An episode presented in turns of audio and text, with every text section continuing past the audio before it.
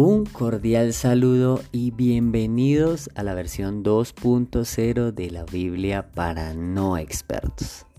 El título de este episodio es Una oración confiada.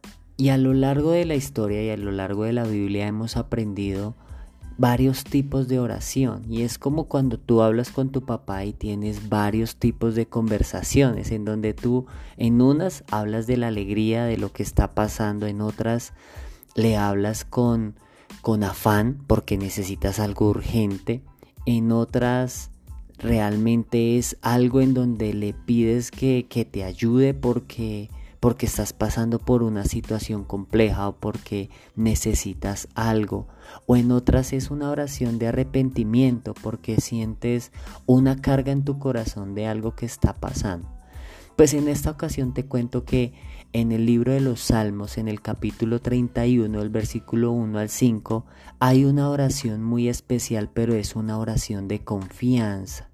Es una oración donde habla sobre que no permita que pases vergüenza, sobre, habla, habla sobre la confianza que tú tienes en Dios, habla sobre esa petición de socorro, de protección, habla sobre esa guía que quieres pedirle a Dios y sobre esa sabiduría.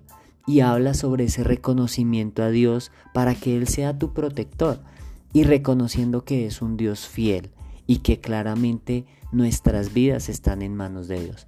Así que si quieres hacer esta oración conmigo, te invito a repetir este salmo entendiendo que cada palabra cobra vida cuando tú la declaras, porque la palabra enseña que cuando la palabra es enviada no vuelve vacía, cuando la palabra de Dios, y esta es la palabra de Dios que está en este libro de los Salmos 31, y dice, Dios de Israel, tú eres un Dios justo, no me dejes pasar vergüenza, sálvame, pues confío en ti, préstame atención, ven pronto a socorrerme, protégeme, como una enorme roca, rodéame como una alta muralla.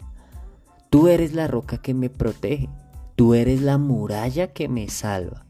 Guíame y dirígeme, pues así lo prometiste, no me dejes caer en la trampa que me han puesto mis enemigos.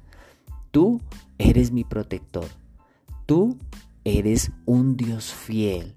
Sálvame, mi vida está en tus manos. Así que si lograste y quisiste repetir esta oración, quiero que sepas que esta oración te ayudará a buscar esa guía, esa dirección de Dios y por supuesto te protegerá. Así que en momentos donde no sabes cómo orar, donde no quisieras repetir, porque la Biblia también habla de no hacer vanas repeticiones cuando hablas con Dios, pues aquí tienes la oportunidad de hacerlo de una manera especial, de una manera donde tú reconoces a Dios, donde reconoces que confías en Él, en que Él es tu guía, que Él es tu dirección y por supuesto donde pides que Dios te proteja porque Dios es un Dios fiel. Así que nos vemos en el siguiente episodio y declaro que cada vez aprendes a relacionarte mejor con Dios y haces oraciones efectivas oraciones que te llevan a tener una mejor comunión con Él. Nos vemos en el siguiente episodio y no olvides compartir este episodio con más personas. Hasta la próxima.